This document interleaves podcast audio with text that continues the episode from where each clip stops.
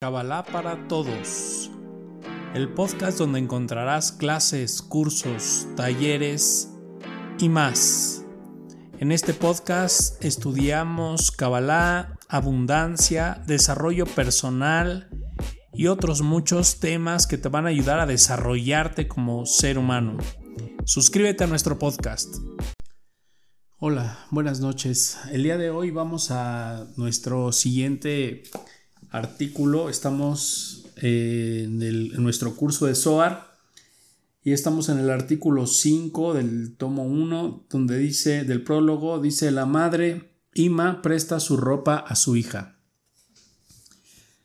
Dice, el SOAR explica que durante el proceso de la creación, la Sefirá de Malhut tuvo que pedir prestados, prestadas vasijas al nivel superior, un reino conocido como Binah, a fin de facilitar la creación de nuestro reino físico. Malhut por sí sola carecía de la habilidad para despertar y atraer la luz necesaria para construir nuestra dimensión física.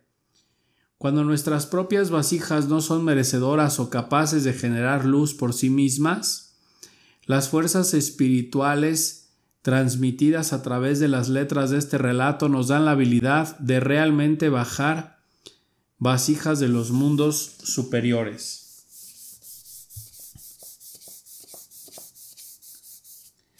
Rabbi Shimon dijo, así, por consiguiente, los cielos y sus huestes fueron creados por Maj, se refiere a Malhut.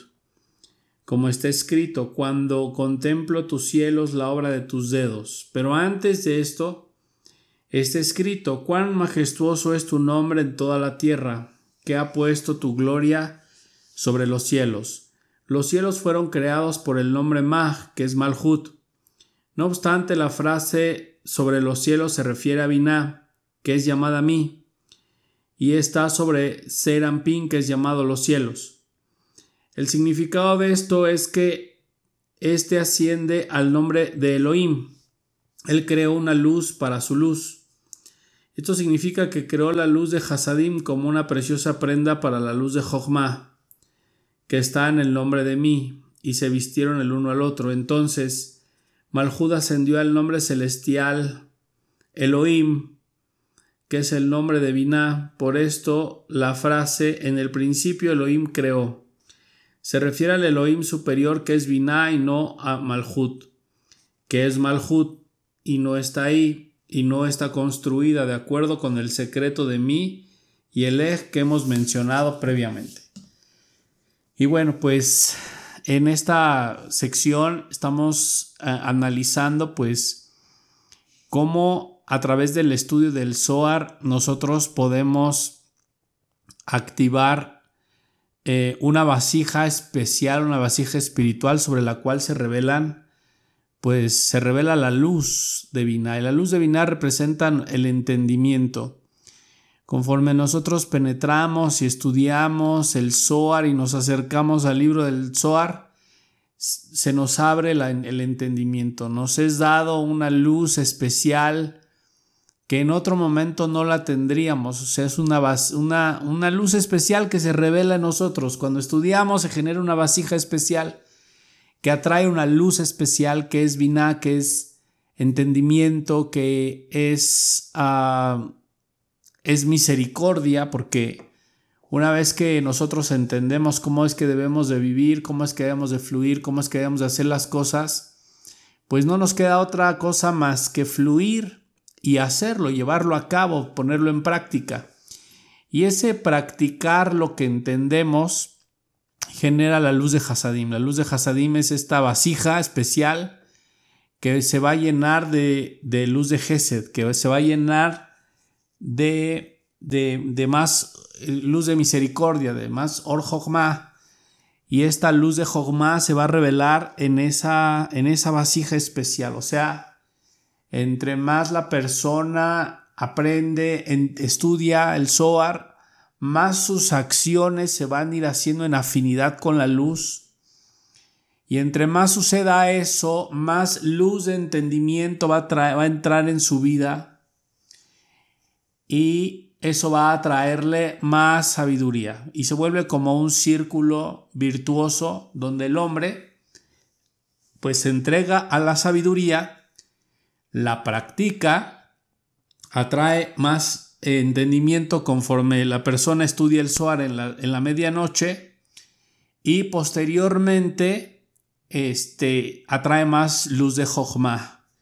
Y por eso la persona que comienza a estudiar el Zohar a medianoche y que es constante en el estudio del Zohar, pues comienza a tener eh, más acceso al amor, a la salud, a la prosperidad, etcétera. Todas las cosas que la persona puede llegar a necesitar le empiezan a llegar a esa persona porque empieza a conectar con la luz de Jogma, se genera un puente, una, una vasija grande de conexión con los mundos superiores. Se genera una vasija con las, con las esferas, con las tres supernas, y esa conexión que se genera con las supernas, pues atrae luz a nuestras vidas, nos pone eh, por encima de las emociones, por encima del sistema reactivo y nos va formando, nos va dando pues cierto estado de conexión. Entonces, eh, estudiar es una forma, estudiar el Zohar es una manera, pues de accesar a esa, a esa bendición, de accesar a esa, a esa luz. Dice, cuando las letras Aleph, Lamed, Hei son atraídas desde arriba, desde Binah abajo, a Malhut, es como si una madre presta su ropa a su hija y la engalanara con sus propios adornos. El nombre de Elohim es así atraído desde Binah, quien es Ima, a la hija, quien es Malhut. Cuando es que ella propiamente la adorna? Cuando todos los varones aparecen ante ella, y entonces está escrito con relación a ella, que serán presentados todos tus varones delante del Señor. Hashem porque Malhud es llamado Señor. En el género masculino, como está escrito, he aquí el arca de la alianza del Señor de toda la tierra. Aquí el versículo describe a Malhud que es el arca de la alianza, usando el nombre del Señor de toda la tierra, quien es un nombre masculino. Esto es así porque ella ha recibido las vasijas que son llamadas vestiduras y los mojín que son llamados adornos de su madre que es Binah. Entonces la letra Hei deja el nombre Maj y es reemplazada por la letra Yud. Ahora, Malhut es llamado Mi, tal como Binah. Entonces ella se viste con ropas varoniles, a saber, las ropas de Binah para corresponder a todos los varones de Israel. Entonces ese deseo de recibir se vuelve un deseo de recibir con el propósito de compartir. ¿no? Ya no es solo un deseo de recibir cuando Malhut representa el deseo de recibir el, con el propósito de recibir.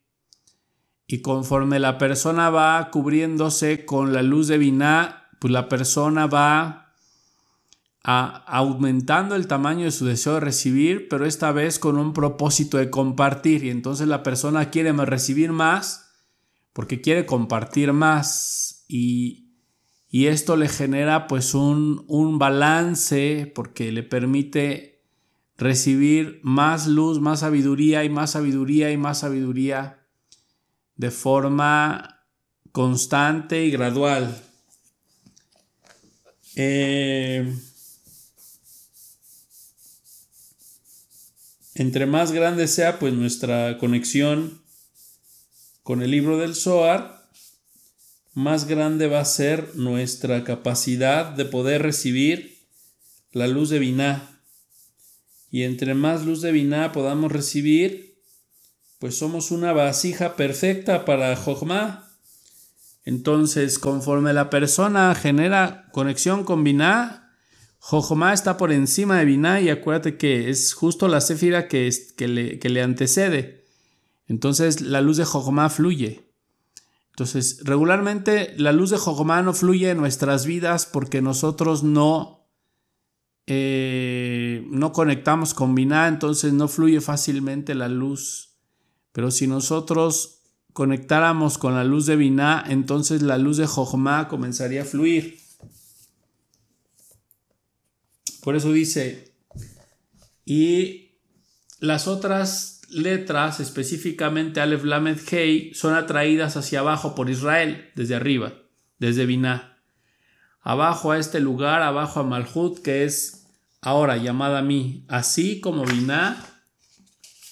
Cuando recuerdo estas, significa cuando pronuncio estas letras con mi boca y voluntariamente derramo lágrimas para traer hacia abajo estas letras, Elech desde Binah, y entonces las conducía desde arriba, desde Binah, a la casa de Elohim, la cual es Malhut. Así que Malhut sería llamada Elohim igual que Binah, y con ¿Con qué las atraeré? Con voz de la alegría y alabanza, una multitud celebrando la fiesta santa.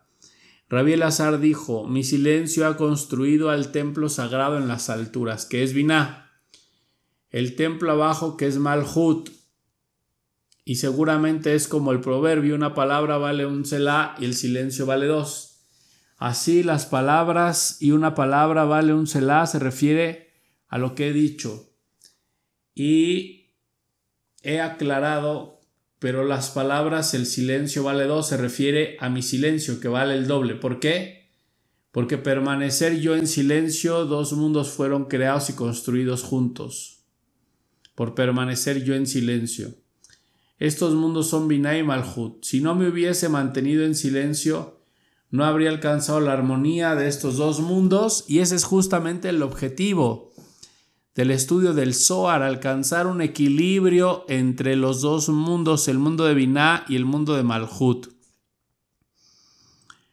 Entonces, esos dos mundos ah, encuentran el equilibrio conforme nosotros vamos accesando a esa bóveda de luz, a esa bóveda de sabiduría, a esta bóveda de enseñanza, este texto tan maravilloso, tan controversial, tan, tan oscuro porque pues tiene muchos secretos, muchas cosas que están en código que el mismo libro si te encuentra puro y merecedor, pues el mismo libro te lo revela.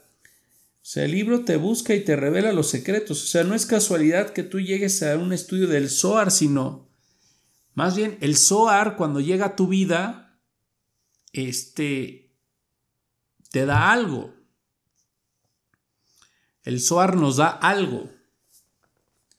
Todas ellas, sean estas 600.000, son llamadas huestes, las cuales son innumerables, serán llamadas por el nombre que significa, serán llamadas por el nombre. Si dices que Él las llamó por sus nombres, no es así, porque si así fuere, Él hubiera dicho, sean llamadas por su nombre. Más bien, cuando este grado no asciende al nombre Elohim, pero es llamado a mí, éste no engendra ninguna descendencia y no saca a la luz esas que están ocultas dentro de él. De acuerdo a sus tipos, aunque todas ellas estaban escondidas dentro, queriendo decir que aunque las letras Ale, Blamed, Hei han ascendido ya, todavía les falta la preciosa prenda de Hasadim. Por consiguiente, siguen ocultas y no ascienden al nombre Elohim, porque él creó las letras Ale, Blamed, Hei y ellas ascienden a su nombre, queriendo decir que son vestidas con las valiosas prendas de Hasadim. Eh, entonces las letras Ale, Blamed, Hei se unen a las letras Mem, Yud son llamadas Elohim. Por así, así por el poder de este nombre, Él las produjo en toda su perfección. Y esto significado la frase serán llamadas por el nombre, que significa que por su propio nombre llama y produce toda una especie existir en perfección. Y entonces el hombre conectado al libro del Zohar, pues en realidad se vuelve un Elohim, ¿no? Se vuelve un Elo, Eloe, un pues la palabra de Dios fluye a través de él, se vuelve como un depositario de la sabiduría. Y lo que dice la persona cuando realmente ha alcanzado niveles de entendimiento y de sabiduría porque se ha constantemente entregado al estudio, pues lo que dice la persona es la voz de Dios hasta cierto punto. No un Dios que comprende toda la creación y que está por encima de todo, sino la persona hablando fluyendo, siendo un canal de la luz de Dios. Dice, así por el poder de este nombre las produjo en toda su perfección. Y significa la frase serán llamadas por el nombre, que significa que por su propio nombre llama y produce todas y cada especie para existir en su perfección. Por lo tanto, está escrito, el que saca su hueste en gran cantidad y llama a todos por nombres, en referencia al nombre de la perfección, esto es Elohim, lo cual lo mismo aparece aquí, donde está escrito, mira, he llamado por su nombre, lo que significa, he conferido mi nombre a Betzaliel para la existencia de Betzalel alcance la perfección y es una, una enseñanza que el Eterno quiere entregar a las personas, usa como canal al cabalista, a la persona que estudia, que practica, lo va a desarrollar de tal manera que lo va a mantener estudiando y practicando, estudiando, practicando hasta que la persona realmente lo aprenda y lo entienda. Y en ese momento va a empezar a tener una realidad material. En ese momento va a empezar a ver pues lo que la persona eh, siempre estuvo esperando recibir. Entonces, lo material va a ser consecuencia de todo este proceso.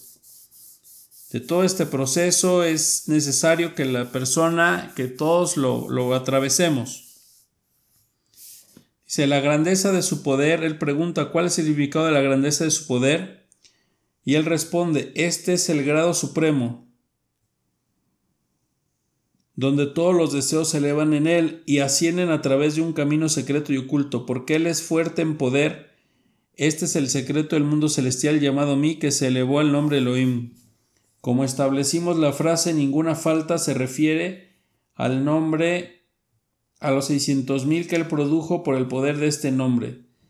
¿Y por qué ninguno falta del número seiscientos mil se refiere a que cada lugar de Israel murió y fueron castigados por sus pecados. Ellos fueron posteriormente contados y nunca nadie faltó a los seiscientos mil para mantener la similitud entre los mundos superiores, así como nadie faltó del número seiscientos mil arriba, nadie faltó este número abajo. Entonces aquí es como es arriba, es abajo, pero me está diciendo que cuando nosotros tenemos una circunstancia positiva, y la sostenemos arriba, la sostenemos dentro de nosotros, entonces va a bajar, se va a manifestar.